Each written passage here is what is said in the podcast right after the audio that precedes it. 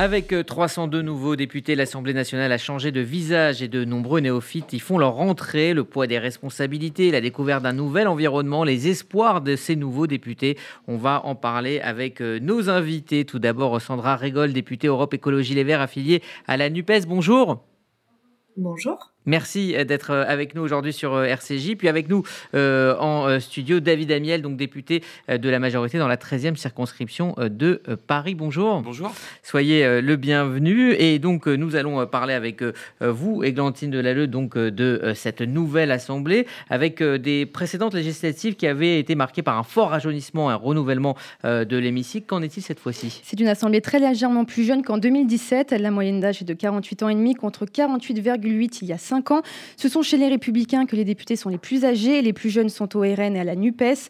Pour cette législature, deux députés sont devenus les plus jeunes de l'histoire de la Ve République. Thématé, le gaïque régionaliste en Polynésie française, et Louis Boyard, pardon, député NUPES dans le Val-de-Marne. Ils sont tous les deux âgés de 21 ans. Alors en termes d'égalité femmes-hommes, la nouvelle Assemblée est très loin de la parité. Avec 37,3% de femmes, l'hémicycle est un peu moins féminisé qu'en 2017. Les femmes sont moins présentes chez les LR, tandis que la NUPES en présente le plus. Au niveau des professions, ce sont les cadres de la fonction publique qui sont les plus représentés et les métiers les moins présents à l'Assemblée sont les artisans et les commerçants. Alors cette Assemblée va se mettre au travail. Quel est le calendrier, Églantine? Alors jeudi, réunion des huit commissions permanentes pour élire les présidents, vice-présidents et secrétaires.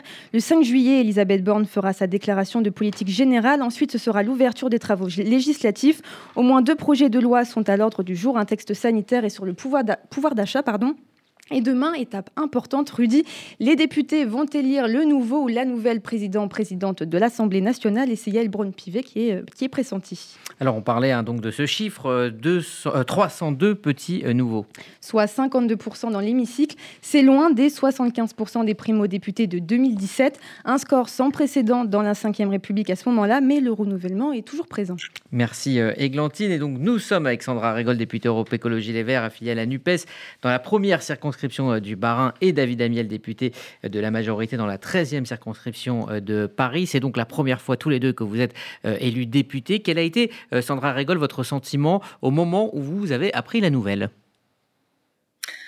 Un, fort sentiment de responsabilité euh, par rapport à la tâche qui nous incombe, d'autant plus que vous l'avez noté, hein, c'est une nouveauté euh, que cette fois-ci, enfin, euh, le Parlement ne soit pas sous une écrasante majorité, mais doivent composer comme toutes les grandes démocraties internationales avec les diverses tendances qui la composent pour essayer d'offrir des réponses les plus proches euh, des besoins et des demandes des Françaises et des Français. Donc voilà, fort, fort, fort sentiment de responsabilité et du devoir à accomplir euh, au moment, non pas euh, de, la tombée des résultats, mais au moment où nous sommes arrivés à l'Assemblée nationale. Avec donc ce sentiment d'avoir un véritable rôle à jouer dans l'opposition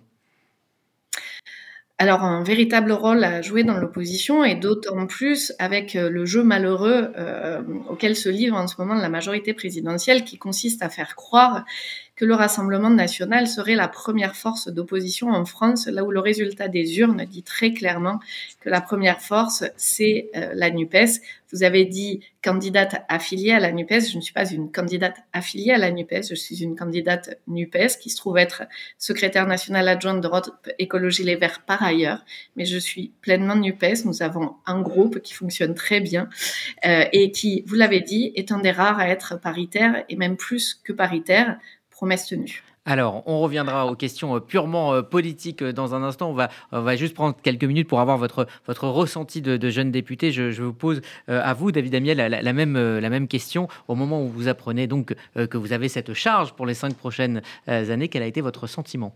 En fait, c'est des sentiments très mêlés. Il y a évidemment la joie, il y a évidemment l'émotion. C'est très impressionnant d'être élu d'abord, d'être élu député de la nation ensuite.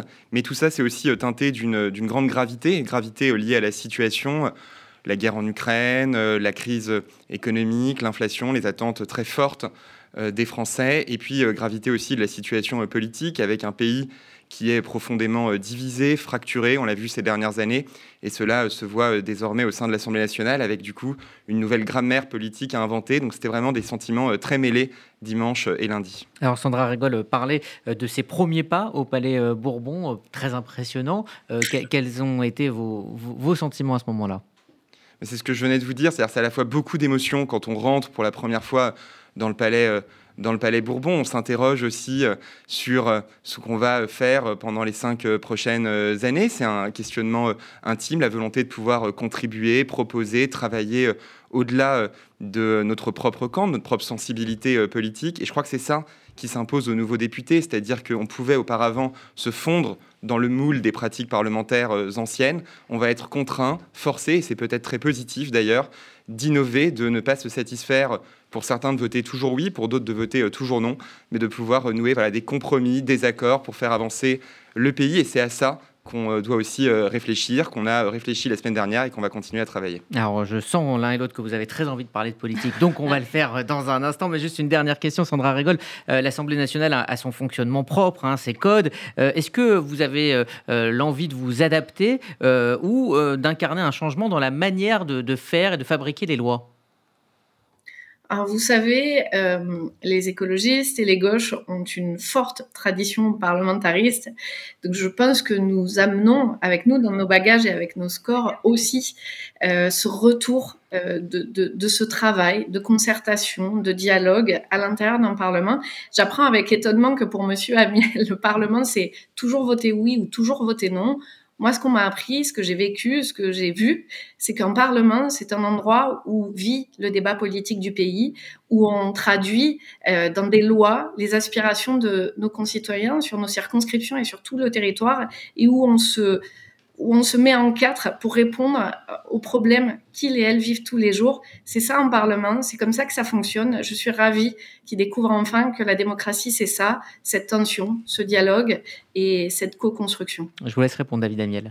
Voilà, moi je me félicite de l'état d'esprit de, Sandra Rigol, déforme un peu mes propos, mais c'est le jeu euh, du débat et des, et des, médias. Je disais justement que la situation que nous vivons nous permet de sortir du fonctionnement de la Ve République tel qu'on l'a connu ces dernières décennies, par le jeu mécanique des majorités et des oppositions qu'on a connu quand la gauche et quand les écologistes étaient au pouvoir sous François Hollande, comme on l'a connu quand la droite était au pouvoir sous Nicolas Sarkozy ou sous, ou sous Jacques Chirac. je pense que précisément, c'est cette nouvelle façon de faire vivre la démocratie au-delà même du temps euh, des élections, mais de la rendre vivante en permanence au Parlement qui est, euh, devant nous. Et du coup, je me félicite absolument de l'état d'esprit de Sandra, de Sandra qui est tout à fait conforme au mien. On passe maintenant à Alors, si vous me permettez, allez-y, allez-y, je vous laisse répondre. Permettez, juste une toute petite réponse à distance. Je suis ravie d'entendre ça, Monsieur Amiel, ce qui veut dire que quand nous proposerons des voies pour aller vers une sixième République vraiment parlementaire, vous serez derrière nous avec votre groupe pour essayer de faire en sorte que chaque bulletin soit représenté en France. Je trouve effectivement que c'est une très bonne nouvelle qu'enfin la majorité présidentielle avance vers ceci. Alors justement, on va parler de politique. Auprès de l'AFP, Emmanuel Macron a affirmé sa confiance en Elisabeth Borne dans la durée. Sandra rigole. Quel est votre avis sur le fait de garder Elisabeth Borne à la tête de Matignon alors qu'on est dans un contexte de crise euh, politique post-législative? Alors, vous me demandez si maintenir une personne dont le projet politique est euh, pas diamétralement opposé, mais quasi au mien, est mhm. une bonne idée. Je pense que la réponse est dans la question, sans vouloir vous froisser. Après, plus sérieusement, euh, je, vous la pose quand je ne sais pas voilà, je ne sais pas quelle est euh, la, qualification en ce moment de Madame Borne et je le regrette fortement. Je le regrette fortement parce que depuis quelques jours, euh, Emmanuel Macron décide de tous les niveaux. On n'a pas entendu Madame Borne s'exprimer, on a entendu le président de la République s'exprimer. Or, même dans la Ve République, ce n'est pas le président de la République qui prend les fonctions de chef du gouvernement directement. De même, euh, j'ai entendu et j'ai croisé des députés euh, en marche de la minorité présidentielle, donc, euh, qui m'expliquaient qu'ils attendaient les ordres du chef de l'État pour savoir ce qu'ils pouvaient développer comme projet et quelles lignes ils pouvaient mettre en place. Ce que je veux vous dire, c'est que derrière la question de Madame Borne ou pas Madame Borne se pose une question beaucoup plus grave et beaucoup plus importante, qui est celle de la vie de notre démocratie. Est-elle encore vivace? Ou alors un seul homme a-t-il absolument tous les leviers de l'État là où notre constitution, notre république définit des contre-pouvoirs à l'intérieur du pouvoir et c'est de cet équilibre que naît une politique qui peut avancer. Tout ça est très inquiétant, c'est une des plus graves crises démocratiques. Cela dit, la discipline parlementaire, ce n'est pas une nouveauté. La discipline parlementaire, c'est une chose. Vous avez des, chefs euh, de groupe pour ça. Là, ce dont on parle, c'est l'attente du go du président de la République, qui n'est plus un candidat en campagne. On pouvait comprendre pendant une campagne. Chez, moi, ça se passe pas comme ça. Hein. Chez les écolos, euh, chez la Nupes, en fait, on débat de tout. On a des petits parlements locaux avec qui euh, on discute de ce qu'on fait, de ce qu'on dit. Vous voyez, on fait vivre la démocratie à tous les niveaux et on aime beaucoup ça, même si c'est vrai, ça prend du temps. C'est moins rapide que de décider d'avoir tout le monde qui suit, mais c'est comme ça qu'on construit aussi un rapport à la politique un petit peu restauré. Vous avez vu que le taux d'abstention grandissant ne dit pas que les Français sont satisfaits de leur corps dirigeant et de leur corps politique. David Amiel, votre réponse? Mais d'abord, il est normal que le président de la République s'exprime sur le choix du Premier ministre. C'est lui qui désigne le chef du gouvernement. C'était d'ailleurs le cas sous les républiques précédentes, sous la quatrième ou sous la troisième République. Cela fonctionnait de la même manière. C'est le pouvoir exécutif. Et donc le président de la République nomme le chef euh, du gouvernement. Il revient ensuite, et c'est ce qu'Emmanuel Macron a précisé également à l'AFP euh, vendredi soir ou, samedi, qui était euh, qu'il revient à Elisabeth Borne de pouvoir constituer aussi cette majorité pour faire avancer le pays. Parce qu'il est évidemment très important que les différentes sensibilités soient écoutées, qu'on fasse vivre cette démocratie. On en convenait avec Madame Régol à l'instant, mais il est aussi très important que l'on soit capable de répondre concrètement aux urgences auxquelles euh, la France et les Français font face. L'urgence du pouvoir d'achat, qui viendra dès le mois de juillet, mais qui est déjà sensible aujourd'hui dans la vie euh, de chacune et de chacun au moment de faire les courses avec une inflation extrêmement élevée. Il faut qu'on soit en capacité de répondre. Les urgences suscitées par la situation internationale. On a une guerre toujours à nos portes, les urgences écologiques, l'urgence de la sécurité. Et donc, il faut qu'on soit capable de construire une majorité pour agir, parce que la démocratie, c'est le pouvoir du peuple. Et donc, c'est évidemment le peuple, c'est l'écoute des différentes sensibilités. C'est ce qui va se passer au Parlement, mais c'est aussi la capacité, le pouvoir, c'est-à-dire la capacité d'agir, de pouvoir apporter des solutions concrètes aux Français. Et je crois que là aussi, nous sommes très fortement euh, attendus, et c'est pour ça que le président euh, Emmanuel Macron a demandé à Elisabeth Borne de pouvoir constituer dans les jours qui viennent cette nouvelle majorité pour agir. Et que faire si elle n'y arrive pas? Est-ce qu'on ne va pas vers des blocages à répétition? Bah, c'est évidemment le risque et c'est pour ça qu'il faut absolument euh, y arriver. Je crois qu'il est normal qu'on prenne le temps de ces jours, de ces, euh, de ces semaines. Vous savez, en Allemagne, un pays qui est souvent confronté à ce type de situation où aucun parti n'a une majorité absolue. Mais qui a une autre culture aussi. Qui a une autre culture politique, vous avez tout à fait raison de le dire. Ils prennent justement plusieurs semaines pour former des coalitions qui ensuite permettent de gouverner dans la durée, avec des résultats d'ailleurs en Allemagne très impressionnants. Sur le plan économique, c'est aussi une société peut-être plus apaisée que la nôtre. Et je crois que c'est cette nouvelle culture politique qu'on est en train d'apprendre. C'est pour ça que je ne veux pas mettre la charrue avant les bœufs. Il est normal que la Première ministre conduise en ce moment les consultations nécessaires. Justement, je rebondis sur le possible accord de gouvernement. Emmanuel Macron a dit exclure le RN et la France insoumise des formations de gouvernement. Sandra rigole face à ce boycott. Quelle est votre position? Est-ce que les Verts vont quand même discuter avec le gouvernement? Alors en fait, là aujourd'hui, on a déjà, comme je vous disais, que vraiment Elisabeth Borne est complètement squeezée par Emmanuel Macron. Il y a déjà eu ces discussions la semaine dernière entre la première ministre et euh, tous les chefs euh, et chefs de groupe à l'Assemblée nationale. Vous l'avez, euh, je, pense que vous en avez parlé. Hein, il, y a, il y a eu tout ça.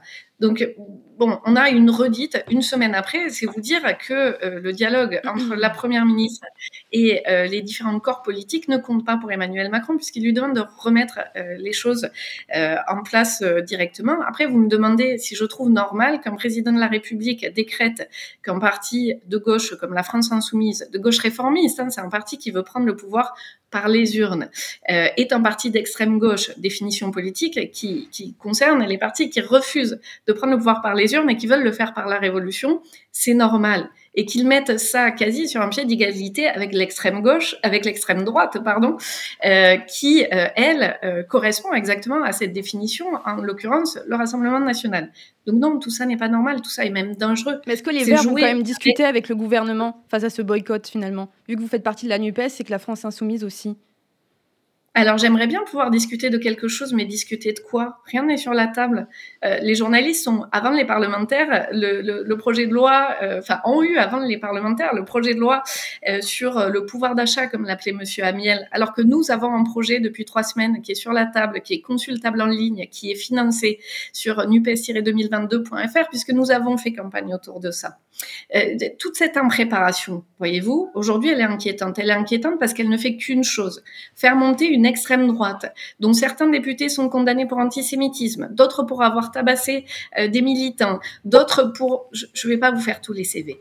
C'est ça, en fait, l'extrême droite qu'Emmanuel Macron est en train de préférer faire monter par peur qu'une gauche écologiste puisse exprimer ses idées au Parlement. Est-ce que vous mesurez la dangerosité de la situation dans laquelle on est? Donc oui, nous sommes ouverts à la discussion mais pas une discussion qui est le couteau sous la gorge. Alors par rapport à ces euh, accusations euh, d'antisémitisme, en tout cas de complaisance avec des antisémites, il y a eu euh, le soutien de Jérémy Corbyn dans votre camp par rapport à la candidature de Daniel Simonet qui a été élu. Est-ce que justement il n'y a pas finalement une symétrie qu'on pourrait trouver entre la France insoumise et le Rassemblement national? Et il y a d'autres thèmes sur lesquels les, deux partis se rejoignent vous pensez vraiment que quelqu'un qui a ouvert une librairie euh, négationniste et qui a été condamné euh, pour ses propos euh, négationnistes est comparable avec euh, quelqu'un dont je ne tolère pas les propos, en l'occurrence Jérémy Corbyn, qui vient en tant que euh, responsable d'un parti de gauche soutenir une autre personnalité de gauche? Vous pensez que ça confère à Madame Simonet les mêmes idées qu'une personne. Est-ce que vous trouvez ça normal de l'inviter Est-ce que, vous, est-ce que vous auriez accepté le, soutien de Jérémy Corbyn à titre personnel? Moi, je l'ai pas demandé et, euh, donc voilà. Euh, après, euh, je pense que mettre un signe égal entre des personnes qui pratiquent le négationnisme et des personnes qui ont des propos limites, ce n'est pas normal. Il faut condamner les propos qui ne sont pas tolérables dans le cadre de la République. Mais si on met un signe égal entre tout, alors on relativise euh, à la fois les cas problématiques et les cas extrêmement graves. Et c'est là que le flou devient dangereux pour l'ensemble de la société. David Damiel, est-ce que c'est une bonne stratégie de la part de la Macronie de mettre dos à dos la France insoumise et le Rassemblement national aujourd'hui? Mais les mettre dos à dos ne signifie pas euh, tirer un signe égal entre les deux. C'est pour des raisons différentes qu'il est impossible de gouverner avec l'une comme avec l'autre. Si on prend l'exemple de la France insoumise sur le Rassemblement national, je pense que nous serons tous euh, d'accord, notamment avec Madame Régol. En ce qui concerne la France insoumise, c'est un parti qui, pour certains, ont eu des complaisances. On vient de l'entendre, qui pour d'autres, et en tout cas pour la totalité d'entre eux, sont des gens qui sont prêts à sortir de l'Union européenne, à remettre en cause les alliances atlantiques dont on a tant besoin dans la période de crise internationale que l'on vit, et pour le président qui est garant des institutions, garant aussi de la souveraineté nationale, de l'engagement européen du pays, c'est euh, inacceptable. Et donc il y a une vraie différence avec des partis qui sont certes euh, différents des nôtres, qui ont sur le pouvoir d'achat, sur l'écologie, sur la sécurité, sur tel ou tel aspect des politiques publiques, des propositions différentes, et d'autres où il y a effectivement une rupture en valeur. Quitte à accepter euh, parfois certaines voix venant du Rassemblement national pour faire passer certaines lois. Mais ça a été le gouvernement a été très clair dans la semaine précédente. Il n'y aura pas d'accord avec le Rassemblement national non plus. C'est l'évidence même. Ça fait six ans que nous combattons pied à pied le Rassemblement national aux élections présidentielles, aux élections intermédiaires, à chaque fois que nous en avons l'occasion, à la fois leurs représentants et leurs idées. Après la décision de la Cour suprême des... Ah, allez-y, allez-y, son rigole. Monsieur Amiel, j'entends et je crois tout à fait vos propos quand vous dites que vous combattez le Rassemblement national. Mais à ce moment-là, pourquoi? Pourquoi tout faire, pas vous, mais votre majorité, pourquoi tout faire pour que le Rassemblement national tienne les cordons de la bourse à l'Assemblée nationale? Pourquoi tout faire alors que toutes les cartes sont sur la table, que la NUPES est le premier groupe d'opposition de très très loin.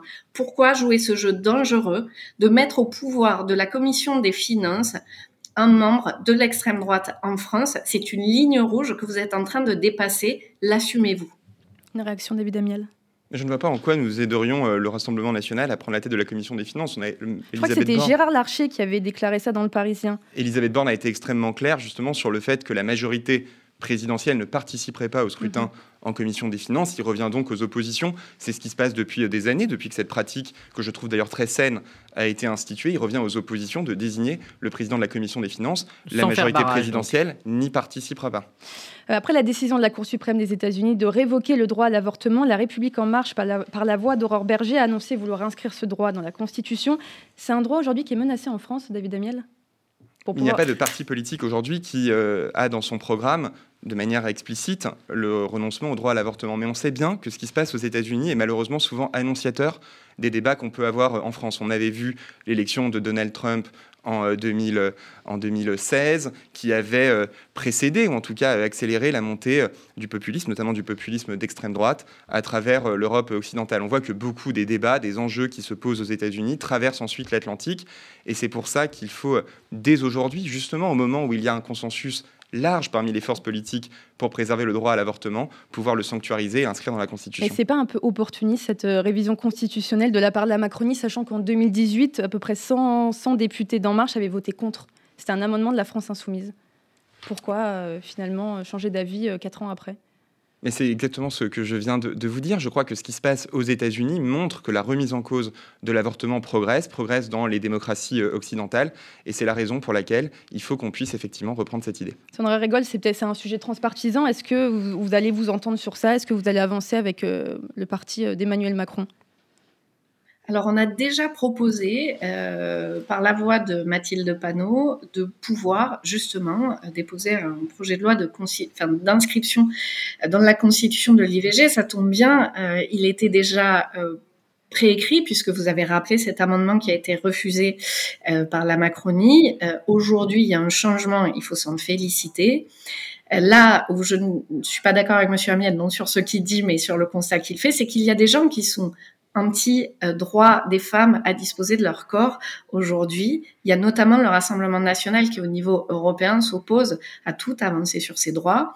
Il y a eu les tergiversations, même au sein de votre groupe et dans toute la droite, sur le droit à l'allongement de la durée de l'IVG. Et toutes ces questions-là, à chaque fois, remettent en question les droits des femmes. Il ne s'agit pas de faire de l'IVG euh, en absolu, il s'agit de savoir, de pouvoir décider quel est notre avenir et de donner le meilleur avenir possible. J'ajoute à ça que depuis euh, l'annonce euh, aux États-Unis de, la décision de la Cour suprême, les tarifs sur euh, les, contraceptifs ont augmenté.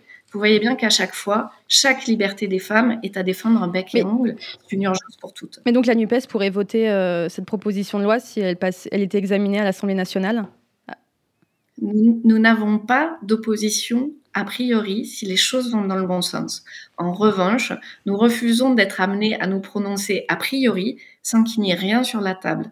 Nous, la proposition existe, elle est présente, nous attendons de voir ce que contient celle de la République en marche.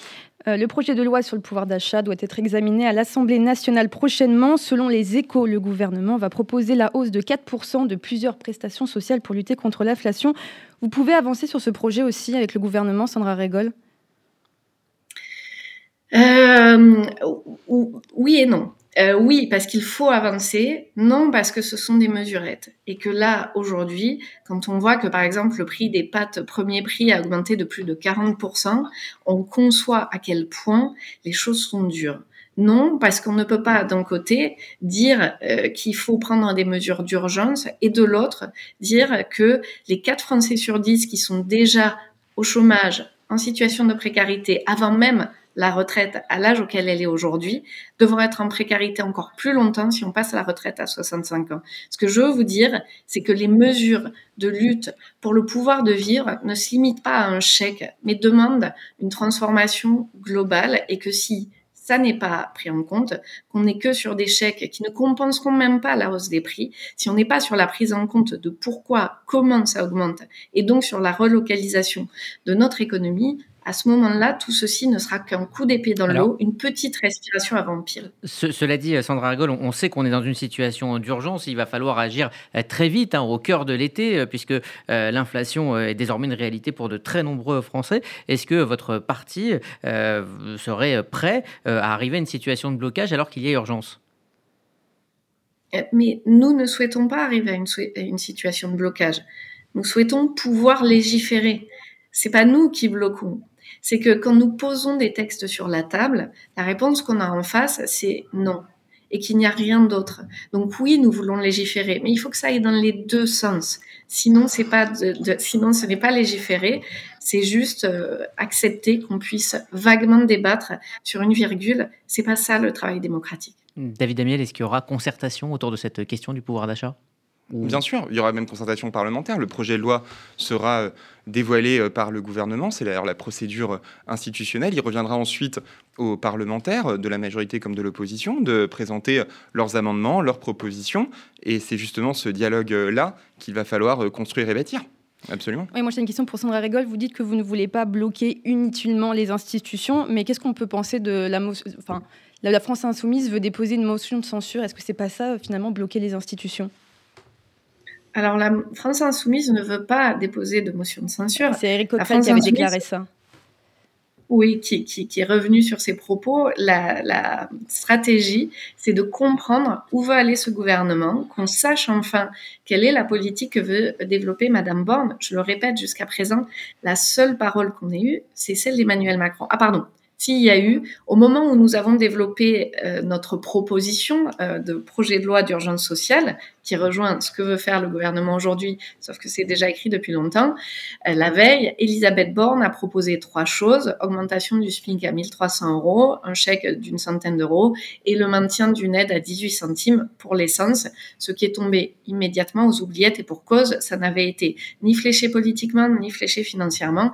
Et donc, on remet euh, tout sur la table aujourd'hui, euh, côté ensemble. Donc, non, il n'y a pas la volonté d'une motion de censure, il y a la volonté d'avoir une transparence, une clarté pour pouvoir travailler, pour que les Françaises et les Français sachent vers quoi on va avancer et donc à partir de là pouvoir travailler. La motion de censure n'est que l'extrême urgence si rien n'est donné, c'est-à-dire c'est la dernière solution, le dernier recours. Oui, vous y pensez, Merci beaucoup. Merci à vous, Sandra Rigol, donc de la NUPES, euh, et euh, donc à vous, David Amiel, de la majorité présidentielle, d'être venu, d'avoir accepté d'échanger, puis de nous donner vos premières impressions de néo-député.